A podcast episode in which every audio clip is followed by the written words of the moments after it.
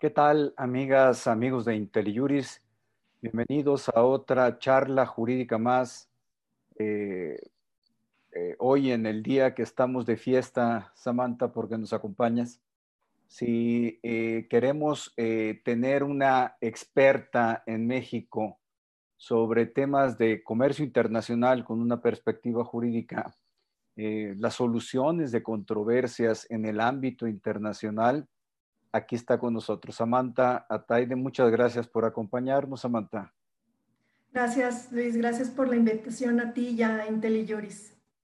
Eh, Samantha tiene una larga trayectoria profesional en la materia.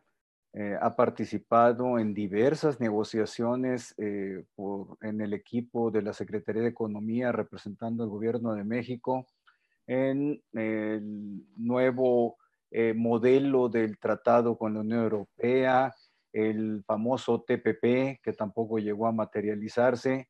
Y bueno, pues fue una abogada estrella en el equipo negociador del llamado TEMEC.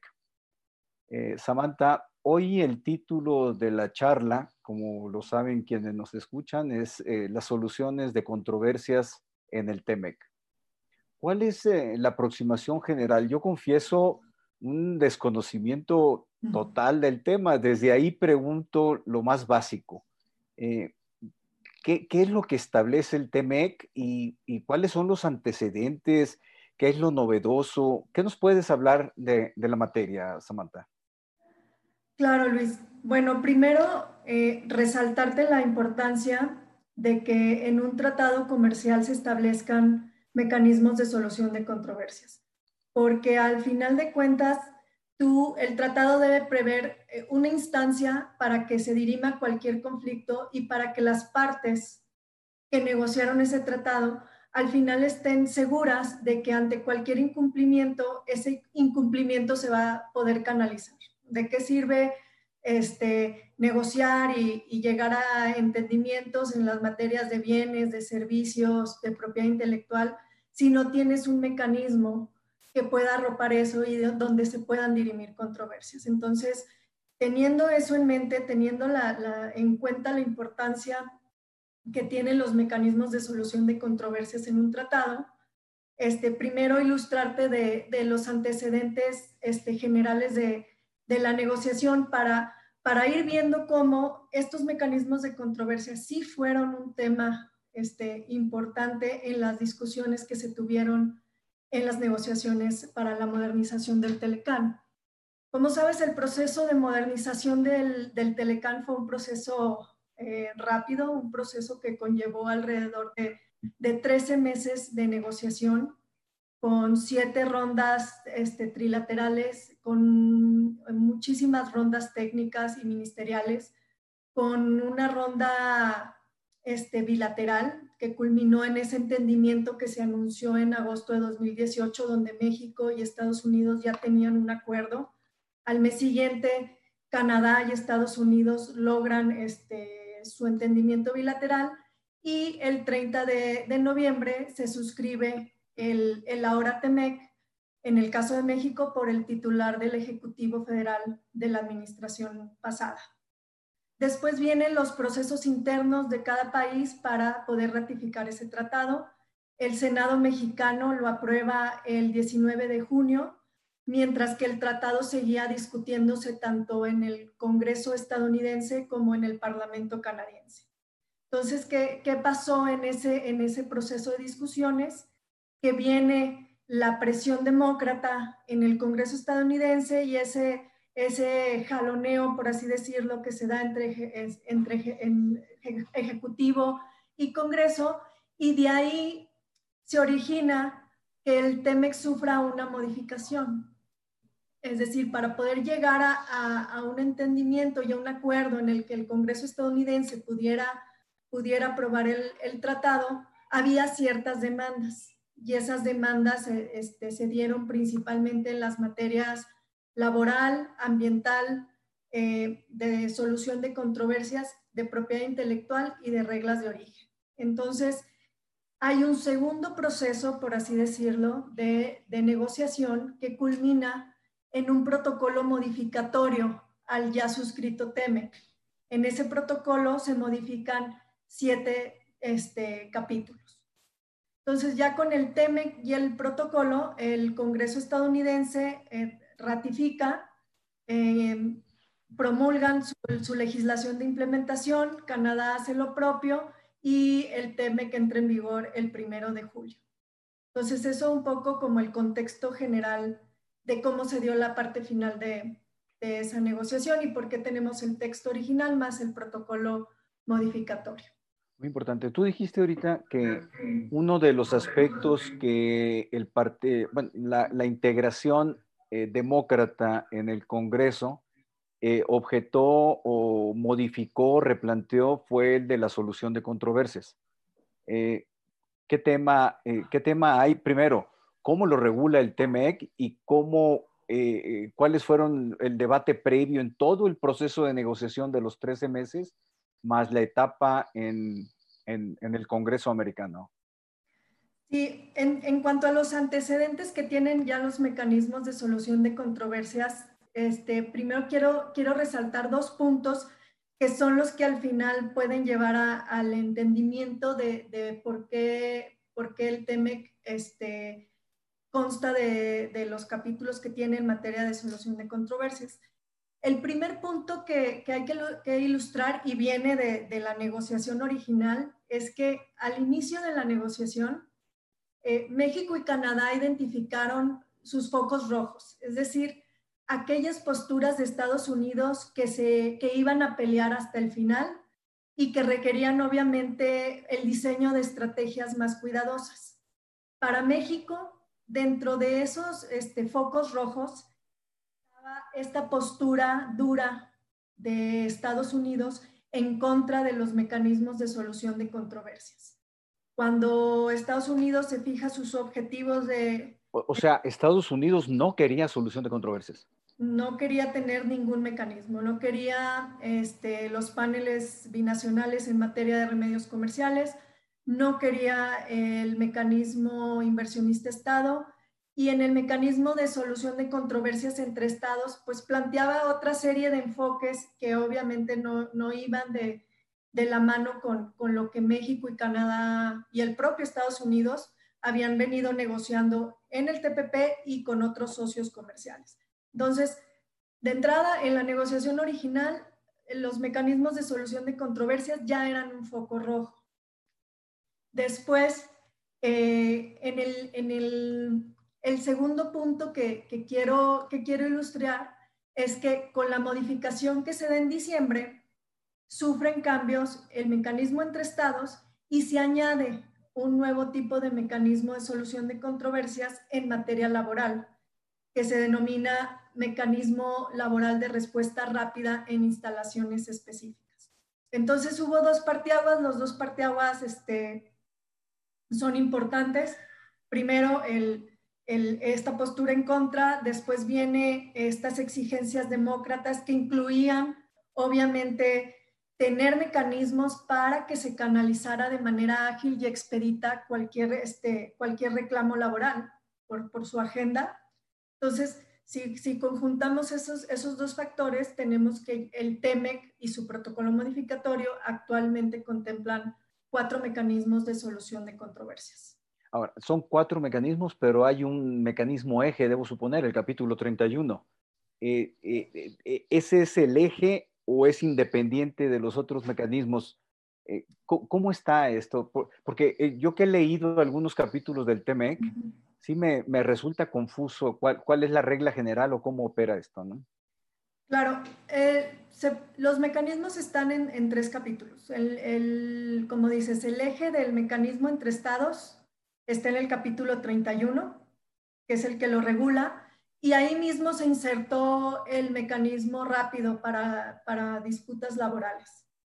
Está el capítulo 10 que tiene que ver donde se, donde se establece el mecanismo de, de paneles binacionales para la revisión de, en materia de remedios comerciales y el capítulo 14 que contiene el mecanismo inversionista Estado. Entonces, propiamente son tres capítulos los que regulan eh, la solución de controversias, pero eso no quita que haya disciplinas muy específicas que requieran requisitos adicionales cuando se vaya a llevar una disputa en esas materias. Por nombrarte ejemplos, están el capítulo de medidas sanitarias y fitosanitarias que requiere, por ejemplo, que se agoten este, unas consultas técnicas o que se aborden primero las cuestiones técnicas.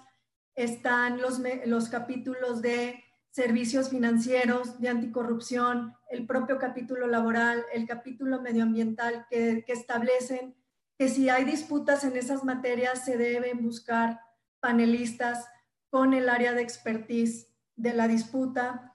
Entonces puedes ver alrededor de 15 capítulos del TEMEC que de alguna manera refieren a la solución de controversias, pero no la regulan. ¿Ok?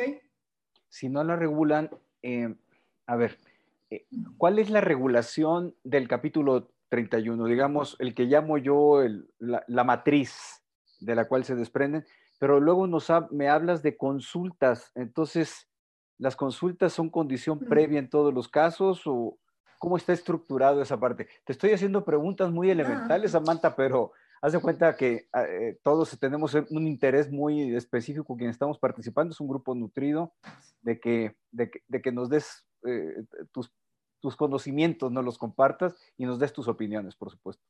No, encantada. Ese capítulo 31 únicamente va a regular las disputas entre estados, es decir, cualquier cuestión de interpretación o aplicación de las obligaciones de todos los capítulos se van a ventilar entre los estados a través del capítulo del mecanismo este, que conocemos como estado-estado. Eh, ese mecanismo tiene, tiene varias características y etapas. No estoy diciendo que este, si otros capítulos hacen referencia de alguna manera este, lo regulen, sino más bien hacen adiciones o especificaciones que se, que se consideraron relevantes en el ámbito de aplicación solamente de esos capítulos. Te mencionaba consultas técnicas que se establecen en el capítulo de medidas sanitarias y fitosanitarias, puesto que las partes consideraron que, que tal vez previo a una disputa primero había que, que dialogar desde el punto de vista técnico antes de pasar a, la arena legal. O en materias nuevas eh, de disciplinas que llamamos horizontales, que aplican a, todo el tratado, como la de anticorrupción, la de medio ambiente, pues, pues esos capítulos sí dicen, queremos que al menos haya, este, las partes consideren tener panelistas con experiencia en derecho ambiental o en la materia de anticorrupción que se vaya a llevar o que se vaya a ventilar en la disputa. Entonces, traen esas salvedades este, que, que se tendrán que tomar en cuenta si se activa el mecanismo Estado-Estado del capítulo 31. Eh, y las, eh, los, por ejemplo, los inversionistas eh, también están protegidos por, por, los mecanismos de solución de controversias. Mm, pero ¿en qué momento participan o depende de la materia? Eh, eh, o, solo los estados actúan por cuenta de los inversionistas? ¿Cómo se integra toda esa, esa parte? El, el, capítulo, el mecanismo inversionista-estado va este, por cuerda separada. El capítulo se acciona por inversionistas cuando sientan que se vulneró un derecho de los previstos en el capítulo de inversión. O sea, ese, mecanismo se encuentra circunscrito a las obligaciones de inversión y puede, puede activarse por los inversionistas por una violación a esas obligaciones de inversión. Eh, es un respeto a las inversiones. Eh, ¿bajo, qué, ¿Bajo qué consideraciones? Yo escucho que, que no sean medidas expropiatorias, pero no es una medida expropiatoria, por ejemplo, en el sentido de la ley mexicana o de la constitución mexicana. Tiene sus definiciones y alcances muy particulares, ¿no? Claro, es, este, el estándar es estándar internacional y hay varias este, obligaciones, no solo la expropiación directa o indirecta, sino hay un cúmulo de obligaciones desde discriminación, tanto eh, inversionista extranjero versus el inversionista nacional, discriminación versus el inversionista extranjero versus otros inversionistas extranjeros, nivel mínimo de trato, expropiación directa o indirecta. Entonces, el capítulo eh, de inversión regula qué obligaciones pueden, pueden llevarse a un arbitraje de inversión. Y cuando, cuando pasemos a explicar ese mecanismo, vamos a ver que, en, el TEMEC también sufre cambios importantes de lo que tradicionalmente se conoce en, en el arbitraje de inversiones, un arbitraje ad hoc donde se podrían llevar a cabo, llevar, este, reclamar todo el cúmulo de obligaciones. En el TEMEC tenemos una diferenciación, pero vamos a ver más adelante. De acuerdo. Ah, te, ahora, eh, eh, te, interrumpí en la línea de exposición que traías, me, me está dominando el ansia por saber más y llegar casi al final, pero tenemos, tenemos tiempo. Eh, continúa con, con, la exposición que, que traes eh, preparada, sobre todo ya en lo que corresponde a los mecanismos propiamente dichos, ¿no? Claro. Eh, bueno, si empezamos primero con, con este mecanismo que, que, tú le llamas el, el, eje, el central, el del capítulo 31, bajo el cual se pueden ventilar este, las, la interpretación o la aplicación de, de todo el tratado entre los estados, entre los estados parte, te hablaba de de unas posturas este, totalmente eh, opuestas, por así decirlo. Teníamos a, un Estados Unidos que en la negociación planteaba que hubiera una identificación temprana de, la disputa y que la, disputa se pudiera solucionar vía consultas o vía otros mecanismos. Este, quería asegurarse que las partes retuvieran el, control en todo momento de la controversia. Eh, que hubiera mecanismos para atender situaciones en las que una parte considerara que, el panel había errado en su apreciación de los hechos o de los derechos aplicables en su informe. Entonces, estas posiciones de Estados Unidos se traducían en una, en una serie de propuestas de, cláusulas nocivas o poison pills, como, como les llamábamos. México venía de haber negociado precisamente con Estados Unidos y Canadá, entre otros países, pues un mecanismo de solución de controversias eficaz en el marco del TPP. Entonces, muchas de las propuestas de México retomaban lo que ya había negociado previamente en el TPP, que hoy se conoce como CPTPP. Y Canadá tenía este, posturas muy, muy claras, por ejemplo, tratándose del mecanismo de paneles binacionales, pues su postura era firme de mantener a toda costa lo que antes se conocía como capítulo 19, este, incorporar ciertas características en el mecanismo inversionista Estado que ya había negociado con los europeos y en hacer automático este mecanismo Estado-Estado del, capítulo 31. Entonces, de inicio, las posturas de las partes eh, eran difíciles de, reconciliar, por así decirlo. Después, el, resultado de, la negociación de ese, capítulo 31 en, la negociación original fue que se mantuvo el, status quo, es decir, se mantuvo tal cual el, capítulo que ya se tenía en el Telecán, pero en cambio se, evitaron este, la incorporación de esas cláusulas nocivas o propuestas nocivas que, Estados Unidos había puesto sobre la mesa. Entonces, si bien Estados Unidos y Canadá pugnaron por la automaticidad y la eliminación de posibilidad de bloqueo del mecanismo, pues se llegó a un entendimiento de dejarlo tal cual estaba a cambio de, no tener esas, esas cláusulas nocivas. No obstante, este, hubo mejoras en el capítulo en materia de transparencia, de participación de ONGs, de utilización de medios electrónicos, de la vigencia del roster de panelistas, pero en esencia se conservaba eh, el espíritu que se, que se tenía en Telecán. Con la reforma que hubo en, el en diciembre de 2019, se logran eliminar esas disposiciones que en el marco del Telecán habían sido utilizadas para bloquear el mecanismo.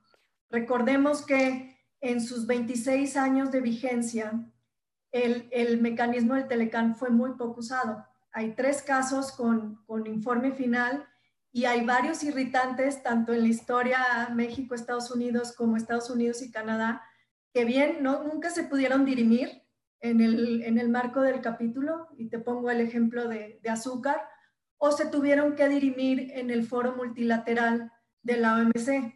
y te pongo como recientes ejemplos el, etiquetado de país de origen en ganado bovino y el etiquetado Dolphin Safe en el atún. Esas controversias a, este, a raíz de estos impases en el Telecán se dirimieron en el, en el foro de la Organización Mundial del Comercio. Con esta reforma que hace la nueva administración en 2019 a raíz de esas exigencias demócratas, pues ya se, se hace operativo este capítulo 31. Entre, entre algunas cosas que, que se modifican y que son de, de, gran relevancia es que se elimina la instancia de, de, la Comisión de Libre Comercio a la que había que acudir forzosamente antes de solicitar un panel, eh, que se establece que el panel quede establecido al momento que una parte entrega esa solicitud de panel, aunque Sigue existiendo la posibilidad de que sean cinco panelistas, pues se abre que mediante acuerdo de las partes pueden ser tres panelistas. Hay alternativas en caso de que una parte no nombre su panelista. Eh, antes, este, con la entrada en vigor del TEMEC, salieron los, las listas de panelistas de las partes, que ya no, son, ya no operan por, por consenso. Estuvieron sujetas a discusión, pero, pero no a, a, un, a un consenso trilateral entonces, en la, reforma de, diciembre ya queda este mecanismo este, modificado y es como lo, como lo conocemos ahorita. Este, en el mecanismo del 31, pues es un mecanismo que sigue permitiendo la elección del foro, es decir, se pueden dirimir las controversias en el marco del TEMEC o en el marco de la OMC, si ese foro es aplicable o tiene tiene las disciplinas aplicables.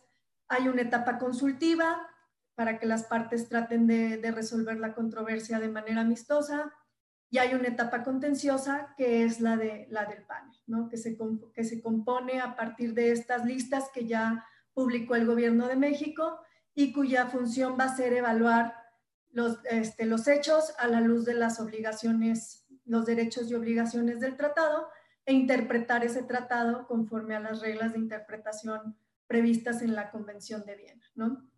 Eh, está muy claro, Samantha. Y eh, moviéndonos al tema laboral, que es el que mm, eh, en el viaje, no sé si fue en el preciso momento del viaje o cuando regresó, pues hubo ya un posicionamiento por parte de la Cámara de Representantes, hasta donde identifico, sobre algunos aspectos que estaban pendientes en México en, la materia laboral. ¿Cómo, ¿Cuáles fueron los compromisos de México, así a, grosso modo, y en dónde está la incidencia? Eh, ¿Se avisora, se visualiza de tu parte la posibilidad de algo eh, contencioso en el ámbito laboral en el capítulo 31? ¿Cómo lo visualizas? Bueno, que si se espera una actividad en el, marco del capítulo 31 acotado laboral, ya lo ha anunciado con bombo y platino Estados Unidos. Entonces sí, sí podemos esperar que haya disputas en el marco de, de ese capítulo, pero esas disputas se van a canalizar, algunas o la mayoría de ellas, a través de este mecanismo nuevo que se llama mecanismo rápido. Ese mecanismo no tiene precedente en otro tratado, es este, no, lo, no lo vas a encontrar en otro tratado. Y antes de, de, de describir un poco de qué se trata el mecanismo, me preguntabas a qué se compromete México en materia laboral, porque no, no es posible revisar el mecanismo rápido si no haces una revisión del capítulo laboral y en específico del anexo 23A, que es un anexo exclusivo a México. Entonces, al, momento de, ya en la parte final de, cierre del, del, TEMEC, se incorpora el, equipo de transición de la actual administración y uno de, los temas en, los que más cuidado y más discusión hubo eran en la materia laboral. Y en ese anexo 23A, México avala que va a cumplir con una serie de obligaciones en materia de derechos laborales y va a hacer una reforma incluso antes de que se suscriba y entre en vigor el, el, el TEMEC. Entonces, La implementación de ese anexo 23A, es más bien la reforma laboral de mayo, es el resultado de la implementación de ese anexo 23A, que en resumidas cuentas tiene que ver con el, con el garantizar el derecho de los trabajadores a participar en actividades de negociación colectiva, a formar o afiliarse al sindicato de, su elección, a que haya órganos independientes e imparciales que registren las elecciones sindicales, que resuelvan las disputas relacionadas con los contratos colectivos, a que se establezcan requisitos con el registro de sindicatos, a que haya transparencia en los contratos colectivos y un cúmulo de obligaciones en materia de derechos este, laborales que únicamente aplican a México por virtud de ese anexo. No estoy hablando del resto del capítulo que le aplica a todas las partes. Entonces, cuando se negocia el mecanismo rápido, este, ¿qué, qué, quiere decir? Este, este mecanismo rápido es un mecanismo de ámbito de aplicación bilateral, es decir, aplica entre México y Estados Unidos y entre México y Canadá. Su propósito, ¿cuál es? Va a ser asegurar que haya una reparación ante una denegación de los derechos laborales, pero no son todos los derechos laborales. Únicamente eh, se habla de los derechos de libertad de asociación y de negociación colectiva, pero claro, cada uno de esos derechos implica o, engloba un sinnúmero de, obligaciones que hay que hacer en, esa materia para garantizar que esos, que esos derechos se respeten. ¿Y, de qué, y, qué es el fin último de, este mecanismo? Pues que haya una reparación ante una denegación de derechos. Y esa reparación puede ser desde una suspensión de trato arancelario preferencial, la imposición de una sanción o de una multa a esas mercancías exportadas o la prohibición de la, este, de la importación de la mercancía. Este mecanismo se dirige a, las, a instalaciones específicas, por eso se llama mecanismo eh, rápido de, para instalaciones específicas. Es decir, si una parte considera que hay una denegación de derechos, puede pedir que se revise a una instalación que se llama cubierta. Una instalación cubierta se define como aquella que produce un bien o un servicio ese bien o servicio sea comerciado entre las partes o que compite en el territorio de las partes. Entonces, sí te puedes dar cuenta que, que, la definición de instalación cubierta es amplia, aunque está, este, aunque cuando, cuando se dice que, que sea en, en, en, en, la instalación que produzca bienes o servicios en un sector prioritario, ahí se dice que esos sectores prioritarios son la manufactura, la, el comercio de servicios o la minería. O sea, también tanto la definición de instalación cubierta como la definición de sectores prioritarios, ambas en, este, en su conjunto son amplias. Entonces...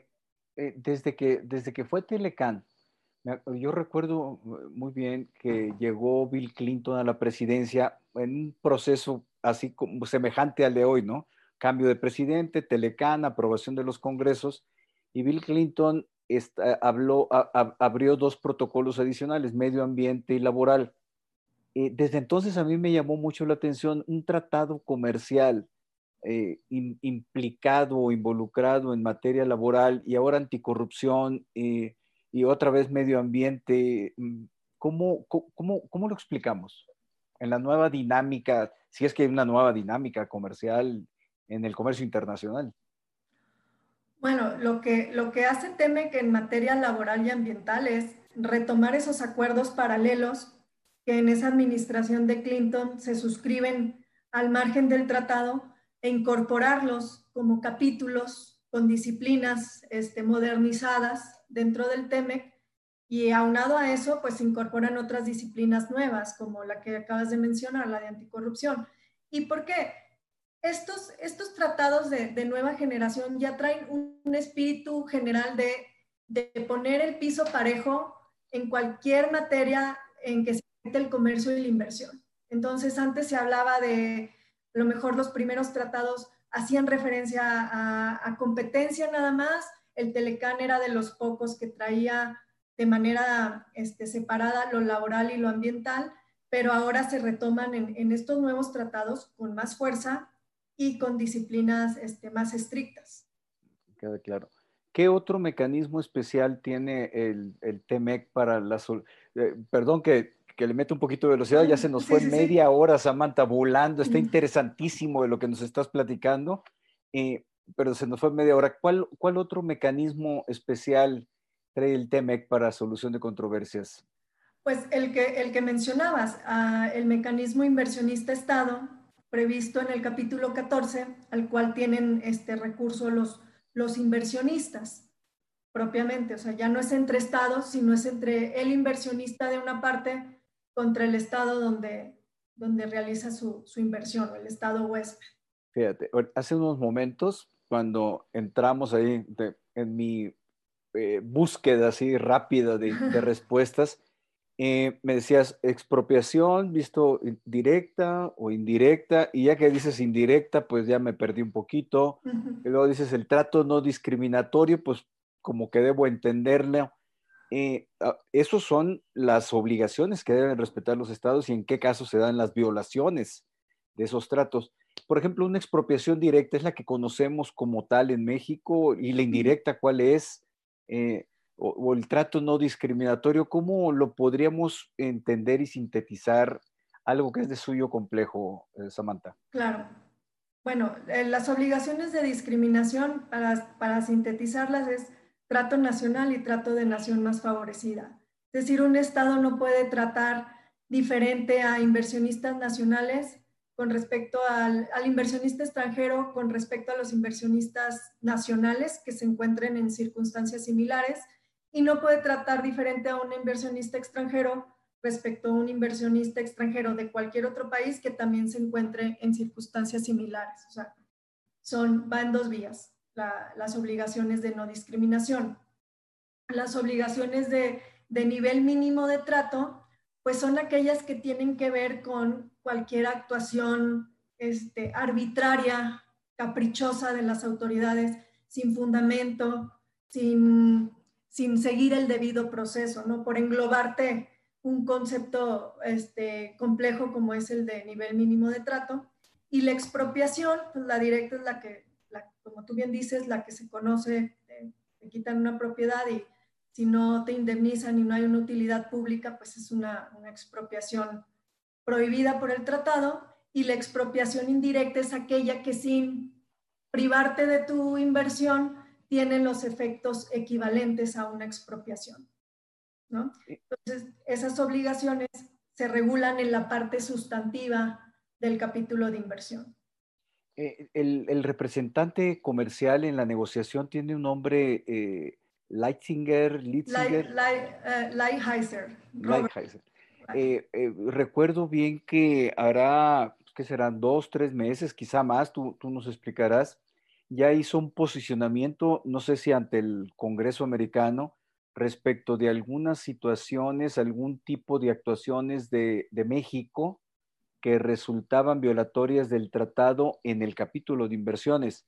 ¿Es correcta la memoria que tengo del tema? Eh, se me quedó muy grabado los señalamientos de este señor que no puedo repetir su apellido.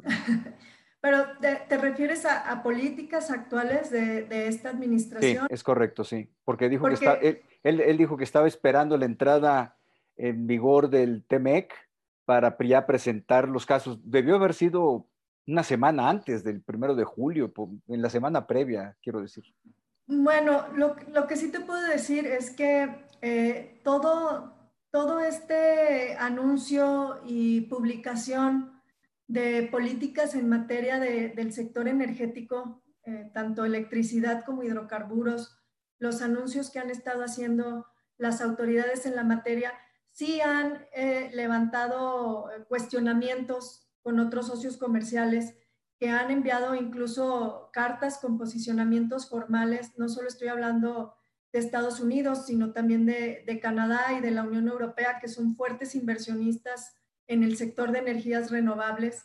Han enviado posicionamientos, este, la asociación que agrupa a, a todas las empresas petroleras en Estados Unidos han enviado cartas tanto al Congreso como al, representante este, comercial de Estados Unidos, ya identificando o poniendo en alerta ciertas conductas que han estado experimentando en, México. Entonces, de ahí viene este, también a lo mejor todo, todo eso que, que mencionas.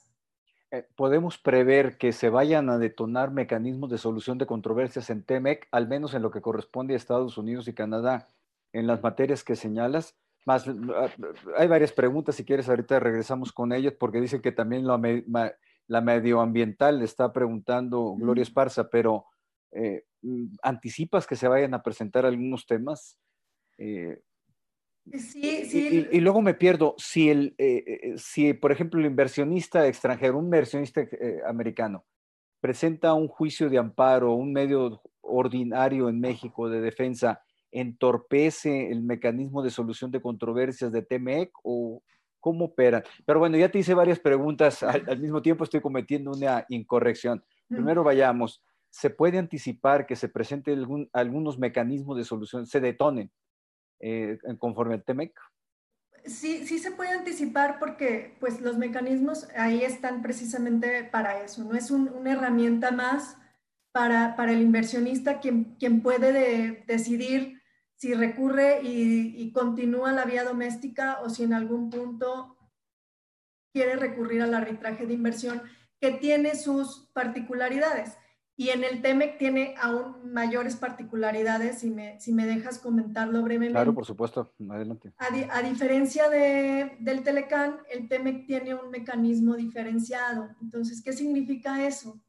Que hay, que hay ciertas obligaciones que van a ser reclamables para, para todo tipo de, de inversionistas, todo tipo de inversiones, pero para el gran cúmulo de, obligaciones del capítulo, para la totalidad de obligaciones del capítulo, esas se van a poder reclamar únicamente cuando se tenga una inversión en lo que el propio TEMEC define como un sector cubierto. ¿Cuál es esa, esa, es, ¿Cuáles son los sectores cubiertos del TEMEC? Es hidrocarburos, gas natural, generación de energía eléctrica, telecomunicaciones, transporte e infraestructura. Si ahí hay una inversión en esos sectores y se tiene un contrato cubierto que también está definido por el tratado, esos inversionistas con esas inversiones van a poder reclamar cualquier obligación. El resto de inversionistas únicamente tendría acceso a reclamar vía el arbitraje de inversión las obligaciones de discriminación que hablábamos hace un rato y las de expropiación directa. Entonces, esto sí es, es un parteaguas importante porque hay, hay parte de inversión, de, de, tipos de inversión que llegará a un punto en el que, el que no podrán tener acceso al mecanismo completo. ¿Y por qué digo que llegará a un punto? Porque también en el, en el propio TEMEX se establece una cláusula que se conoce como cláusula legado, que permite que todavía se active el mecanismo de inversionista Estado del capítulo 11 del Telecam por un periodo de tres años. Entonces, todavía se tienen tres años para eh, llevar disputas en el marco del, del Telecam.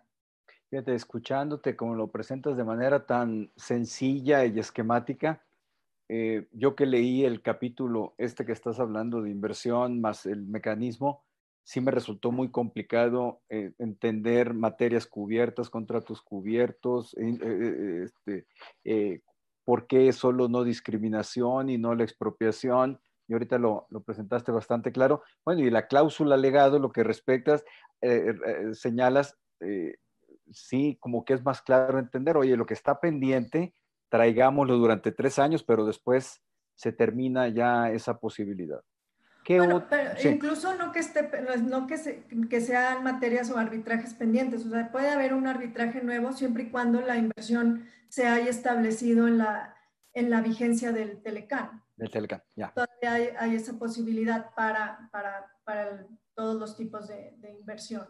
¿Qué otra materia específica está regulada como el mecanismo de solución de controversias? Pues ya la, última materia este, que me queda por, por mencionarte es la, la famosa, los famosos paneles binacionales, que antes se conocía como el capítulo 19, que permiten llevar a revisión de un panel binacional las decisiones administrativas de las autoridades investigadoras en materia de, de remedios comerciales, de, de, cuotas antidumping y compensatorias, donde lo que va a hacer el, el panel binacional es revisar a la luz del derecho nacional esa, esa resolución de autoridad nacional y permite que el acceso lo, tengan las personas privadas, o sea, que los privados soliciten ese panel este, binacional, que ellos mismos se encarguen de su representación y que obtengan esa, esa revisión. Ese, ese mecanismo eh, no sufrió cambios más que ajustes este, de forma, entonces, este, no hay tampoco mucho que comentar, sino más bien celebrar que se haya mantenido como, como un mecanismo disponible, porque salvo el Telecán, Estados Unidos no volvió a someterse a ese tipo de escrutinio en materia de remedios comerciales. Entonces, este, es, es buena noticia. Cuando tuvimos aquí, y de ahí surgió la idea de invitarte, de hecho, eh, una mm, buena amiga en común, Alejandra Rascón, me dijo, oye, tienes que hablar con Samantha sobre el tema de controversias en Temec. Eh, en, cuando estuve con, aquí era cosa de dos, tres semanas con Dante Preiser, un expertazo también en temas de, de Temec, en el capítulo anticorrupción, que fue la, la, charla, el capítulo 27, también estuvo Eduardo Bojorques, eh, se establece un mecanismo eh, ¿Es un mecanismo autónomo? ¿Está vinculado al capítulo 31? Eh, mm, ¿qué, hay de ese, de ese capítulo 27 en el tema de solución de controversias? Claro, Luis. No es un mecanismo especial, ¿no? No, no es un mecanismo especial. Más bien, el, eh, se puede hablar de una sujeción del capítulo 27 al capítulo 31. Es decir, que, el capítulo, que las obligaciones del capítulo 27 puedan ser examinadas en, una, en un panel Estado-Estado. No todas las obligaciones del capítulo 27, pero, pero la mayoría pueden ser revisadas. Y ahí es donde te decía, el capítulo 27 privilegia, por ejemplo, que en la etapa consultiva se invite este, a las autoridades que, que forman parte de, de las instancias que tienen que ver con, con corrupción, pues considerando México y, si este, el Sistema Nacional Anticorrupción este, se culmina en su totalidad, pues tendría que, ser parte de las consultas, pues varias instancias, por así decirlo. Eh, se privilegia también que pueda haber panelistas este, con el expertise en la materia anticorrupción en disputa. O sea, ahí no se dice que tengan expertise en anticorrupción, sino expertise en la materia objeto de la disputa, porque en, el contexto del capítulo de corrupción, pues eso sí puede tomar varios, varios matices si se habla de un cohecho internacional, de soborno, de malversación de fondos o de, de, obligaciones que tengan que ver con la integridad de funcionarios públicos. Entonces, este, se, se privilegia o se, se exhorta a las partes a que tengan panelistas, al menos los copanelistas con expertise en la materia objeto de la disputa. ¿Y por qué digo al menos los copanelistas? Porque el presidente sí tiene que tener la expertise en comercio internacional, porque al final de cuentas estamos en el marco de un tratado comercial. No, no, el capítulo anticorrupción no tiene por objeto erigirse como una convención adicional a las que México ya tiene suscritas o a las que Canadá tiene suscritas o Estados Unidos. Mm, eh, eh, eh, lo que, lo que recuerdo que platicamos eh, con Dante Preiser y eh, Eduardo Bujorques en este tema, ellos eh, reconociendo que no eran conocedores específicos del tema de mecanismos de solución de controversias, no va a atender a la persecución de casos concretos. ¿Estoy en lo correcto? Sino son temas de política, anticorrupción, básicamente. ¿O, cómo, cómo, está previsto esa parte? Yo, yo lo podría plantear como lo que va a ser sujeto al, mecanismo es que tengas las obligaciones de anticorrupción implementadas. Y esas son la, la tipificación de los delitos que ahí dice, las obligaciones de protección a denunciantes, las obligaciones de integridad de servidores públicos. Lo que quedó fuera es lo que, lo que se conoce como el enforcement. El cumplir y el hacer cumplir es un, es un verbo un poco difícil de, de, traducir porque engloba eso, o sea, el hacer cumplir las obligaciones pero este, y, el, y el perseguirlas, ¿no? El enforcement es lo que queda fuera del mecanismo de solución de controversias. Es decir, el cómo México, cómo Estados Unidos o cómo Canadá den cumplimiento a esa legislación en materia de anticorrupción no puede ser sometido a, un panel Estado-Estado. Pero el que tengan el marco jurídico que prevea los delitos, este, las protecciones que ahí se establecen, eso sí puede llevarse a solución de controversias. Incluso si el estándar sería, en un, en un momento dado, si el estándar es menor del que te establece el tratado y por virtud de ese estándar se hace enforcement, pues también se podría, se podría reclamar, porque, porque el tratado es claro en el nivel que te pide este, de consolidación, ¿no? Por así decirlo.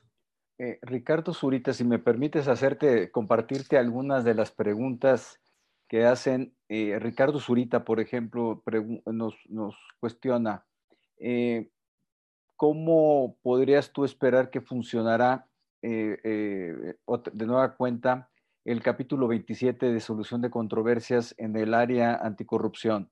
Yo lo refraseo, ¿se tiene alguna certeza eh, de que funcionará. Eh, eh, ¿Cuál es el, lo, lo, pregunté mal, cuál es el nivel de interés que se tiene en otros países sobre el tema anticorrupción en toda el área de libre comercio? No volteemos a ver a México, los otros países también tienen anticorrupción, tienen problemas serios de corrupción. ¿Se visualiza algún efecto real, práctico, como lo está preguntando Ricardo Zurita? Yo creo que sí, va a ser uno de los capítulos este, que se debe seguir, este, que se debe seguir de cerca, porque también el único precedente que tiene ese capítulo es en el, en el CPTPP. Y en el CPTPP era un capítulo más encaminado a, obligaciones de mejor empeño, es decir, no obligaciones duras, como mencionaba este, Dante, buen colega con, con el que este, compartí la mesa de negociación de anticorrupción. En el, tele, TEMEC se traducen obligaciones duras, lo que debes hacer. En el TPP eran obligaciones de lo puedes hacer, o sea, es deseable que, que lo hagan los países. Entonces, es un capítulo para seguir, es un capítulo que, donde fue difícil encontrar este, posturas en, en común, porque obviamente las partes este, tanto las involucradas en TPP como las que, las, las que negociaron TEMEC, Estados Unidos, Canadá y México, venían de, de las convenciones multilaterales. Entonces, cada quien tiene objetivos que perseguir, las legislaciones no son iguales, este, nosotros tenemos el nivel administrativo, veníamos de, de, de, de esta reforma grande para, para que derivó en el Sistema Nacional Anticorrupción. Entonces, en términos de ambición, se puede decir que el Telecán todas las obligaciones las hizo obligaciones este, duras o obligaciones de, que se deben cumplir. Y el estándar es, pues obviamente, circunscrito a, lo que ahí se dice. Son, son conductas de cohecho, soborno, malversación, malversación de, fondos, eh, claro, desglosadas en sus distintas modalidades que se tienen que tipificar y sancionar la responsabilidad este, penal de las, de las personas morales, eh, obligaciones duras para la protección a denunciantes este, dentro y fuera del sistema penal, de los denunciantes que actúan este, dentro de la estructura de la administración pública. Entonces, tiene, tiene obligaciones interesantes, tiene obligaciones que obviamente no se están cumpliendo, es, es este, casi seguro que va a afectar el comercio y la inversión en la región entonces, este, yo creo que, que, sí va a ser, va a ser un buen capítulo, que sí puede ser este, sujeto a, cuestionamientos. está, interesantísimo lo que nos estás compartiendo. Una pregunta de Alfredo Puente Castellanos. Muchas te agradece la, la, la plática. ¿Cómo queda, en su pregunta, el rol del órgano de apelaciones de la Organización Mundial de Comercio frente al TEMEC? Bueno, ahí eh, tenemos que hablar de, son dos vías distintas, ¿no? O sea, la, OMC y la, crisis por la que está pasando, porque ahorita no hay un órgano de solución, de apelación eh, operativo, pues es una discusión que se está teniendo en el marco del, contexto multilateral. Es una, una crisis que ha permeado después de, de muchos años en el, en el que en el que el órgano de apelación funcionó y funcionó bien. Ahorita hay un, un mecanismo alternativo que han suscrito ya varios países con objeto de, de canalizar y de, de, que las disputas que se lleven a la OMC no vayan, no vayan a ser impactadas. Entonces, ¿qué se puede anticipar en, en, el contexto de la relación trilateral o, o mejor dicho, la bilateral México-Estados Unidos? Pues a lo mejor que haya un mayor uso del mecanismo del capítulo 31, que fue lo que no vimos en, durante la vigencia del Telecán, mientras el debate en, OMC se, resuelve, porque al final de cuentas, eh, este mecanismo multipartito, que le llaman, que suscribieron ya este, pocos países, entre ellos México, pues canaliza este, esa instancia de apelación a través de ese este, mecanismo multipartito, pero para quienes sean parte. Y Estados Unidos no es parte.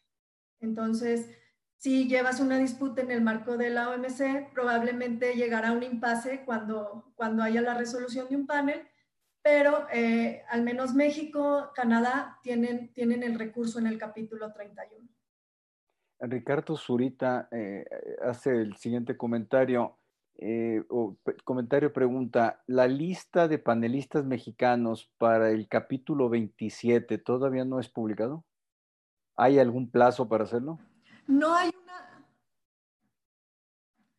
no, no hay una lista como tal, o no, más bien me, me refraseo, no hay una obligación en el capítulo 27 de tener una lista de panelistas en materia anticorrupción, como si la hay para el mecanismo rápido.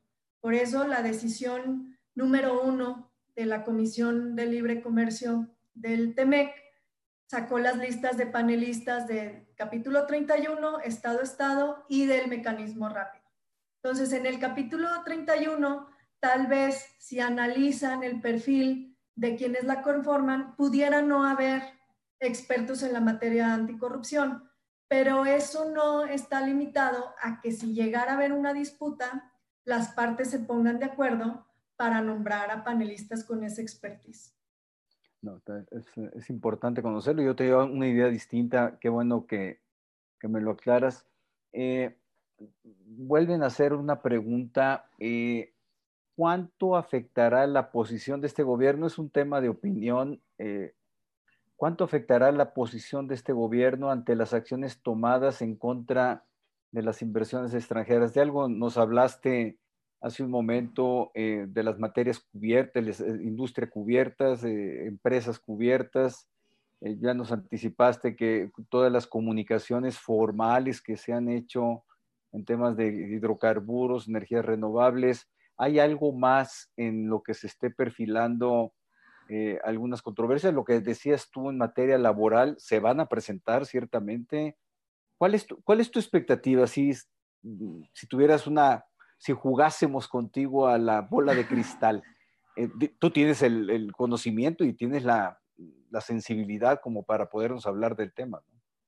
Sí, mira, sin prejuzgar todavía eh, sobre la legalidad o no de, de, todas estas medidas que han sido anunciadas, al menos ya conocemos que sí representan un, foco rojo, sí prendieron las alertas en nuestros socios comerciales, no solo del TEMEC, sino también de la Unión Europea. Ahí están los, comunicados, ahí están este, las cartas enviadas.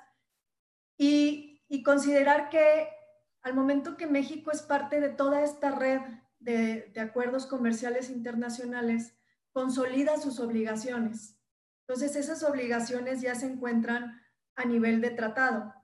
Entonces, cualquier impacto que se tenga en, esas obligaciones, pues obviamente se puede reclamar vía el tratado.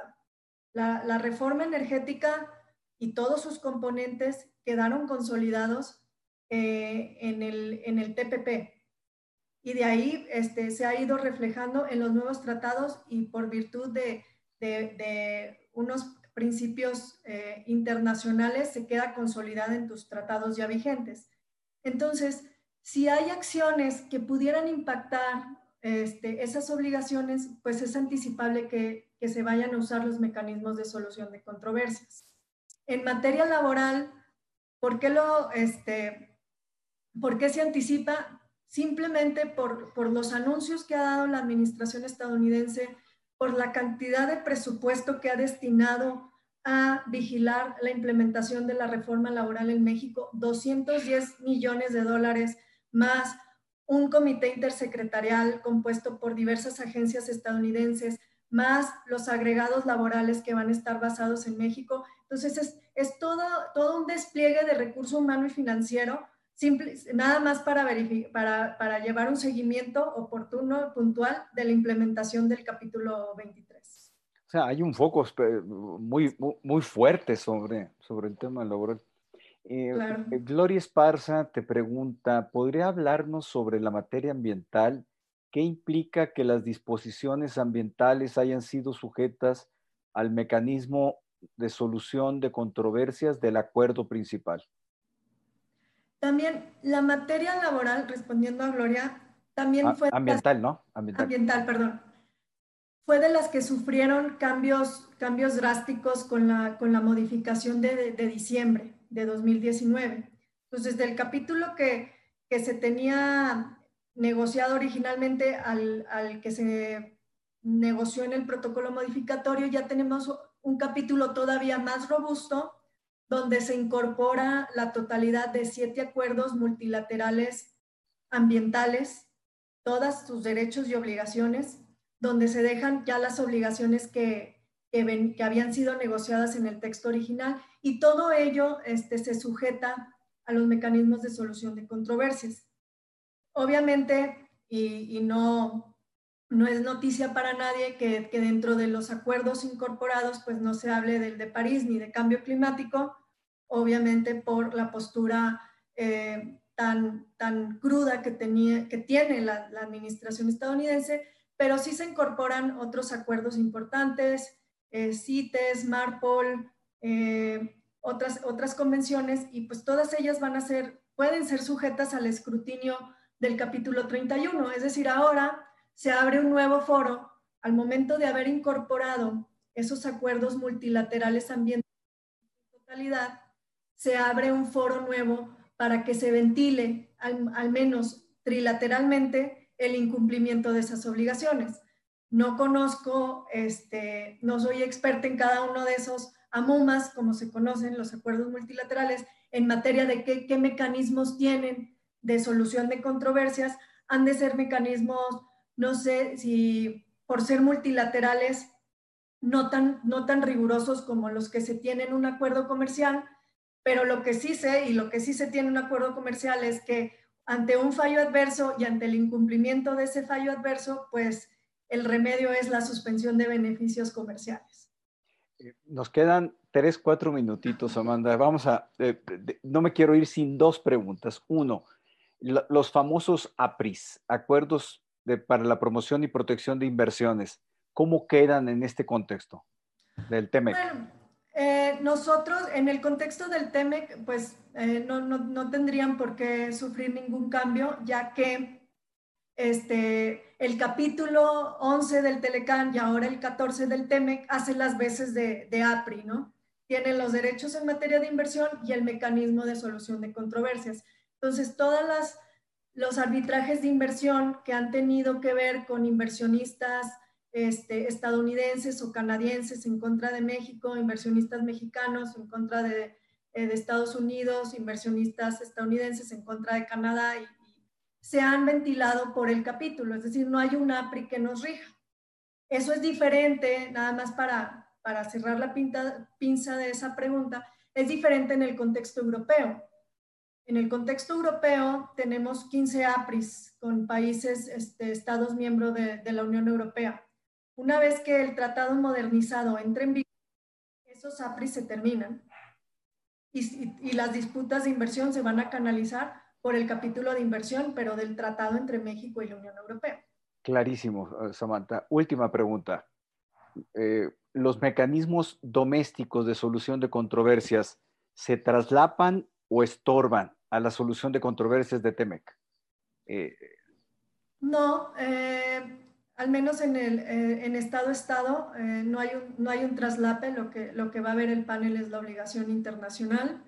Y en el mecanismo inversionista Estado que mencionabas el amparo, bueno, se permite llevarlo a cabo o seguirlo siempre y cuando no haya una reparación del daño, es decir, no, no hay una renuncia de un mecanismo doméstico hasta en tanto ese mecanismo implique una reparación del daño. Samantha, está impresionante realmente. Eh, estoy gratificado de haberte escuchado, el conocimiento que tienes sobre el tema es, es muy amplio, lo dominas, son muchos tratados, los dominas con una claridad, una metodología, eh, tu, capacidad didáctica de síntesis eh, realmente es fabulosa. Muchas, muchas gracias. Eh, nos sentimos muy orgullosos aquí en IntelliJuris de haberte tenido y sobre todo yo muy honrado de que me hayas dado la oportunidad de aprender de ti y de tu generosidad, de tu compañerismo. En verdad te aplaudo, te aplaudo. seguramente aquí las felicitaciones que está recibiendo en el chat son impresionantes. Eh, un gusto haberte tenido. Muchas gracias, Samantha. Al contrario, Luis, yo encantada de, charlar contigo y, con Intel y Juris. Nos debes otra sobre algunos de los temas que aquí nos apuntaron. Quedó pendiente, por ejemplo, qué hay de derechos de autor, de inversiones, de medidas eh, sanitarias, eh, etcétera. Un, un gran cúmulo de preguntas sin respuesta pero ya te tendremos en otra ocasión. Muchas gracias, Samantha. Que estés bien. Buenas noches.